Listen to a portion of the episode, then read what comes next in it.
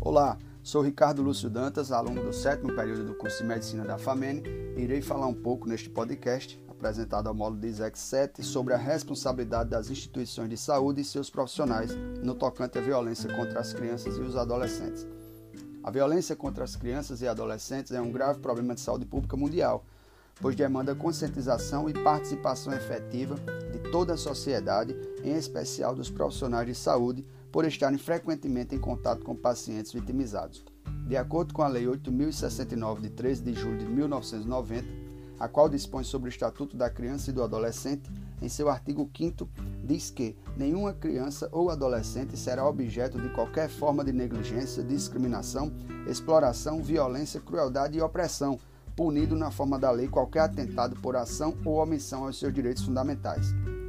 Apesar da existência de vários dispositivos legais de proteção à criança e ao adolescente, a violência doméstica muitas vezes é justificada como forma de disciplina, não sendo entendida como uma agressão. Para o Estatuto da Criança e do Adolescente, em seu artigo 13º, diz que os casos de suspeita ou confirmação de castigo físico, de tratamento cruel ou degradante e de maus tratos contra criança ou adolescente serão obrigatoriamente comunicados ao Conselho Tutelar da respectiva localidade, sem prejuízo de outras providências legais. E em seu inciso segundo, relata que os serviços de saúde, em suas diferentes portas de entrada, os serviços de assistência social em seus componentes especializados, o Centro de Referência Especializado de Assistência Social, CREAS,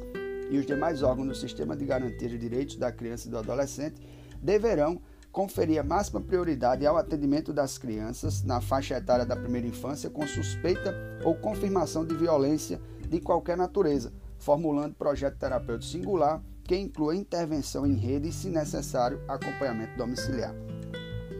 A problemática da violência doméstica representa uma questão de saúde pública, não somente pelas altas taxas de mortalidade, mas por implicar no desenvolvimento social e econômico, além de ferir os direitos humanos. A violência passou a ter um caráter endêmico, daí a importância da área da saúde elaborar projetos e estratégias para prevenir esse problema social que vem atingindo o país.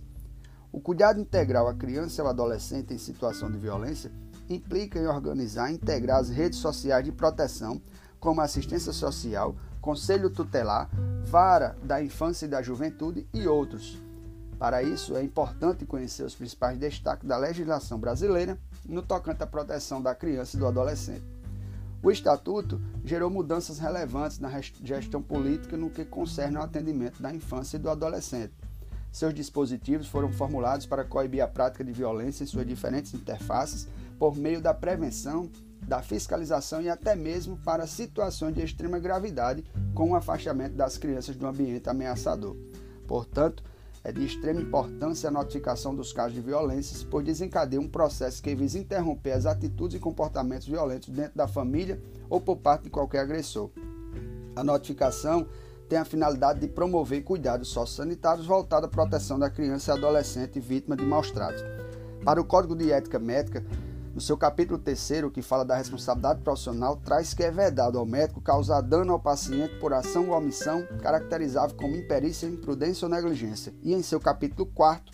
que aborda os direitos humanos, no seu artigo 25, deixa claro que é vedado ao médico deixar de denunciar a prática de tortura ou de procedimentos degradantes, desumanos ou cruéis, praticá-las, bem como ser conivente com quem as realiza ou fornecer meios, instrumentos, substâncias ou conhecimentos que as facilitem Percebe-se que esse artigo estabelece a responsabilidade do médico em comunicar casos de violência, deixando claro o seu papel enquanto profissional de saúde e defensor da vida.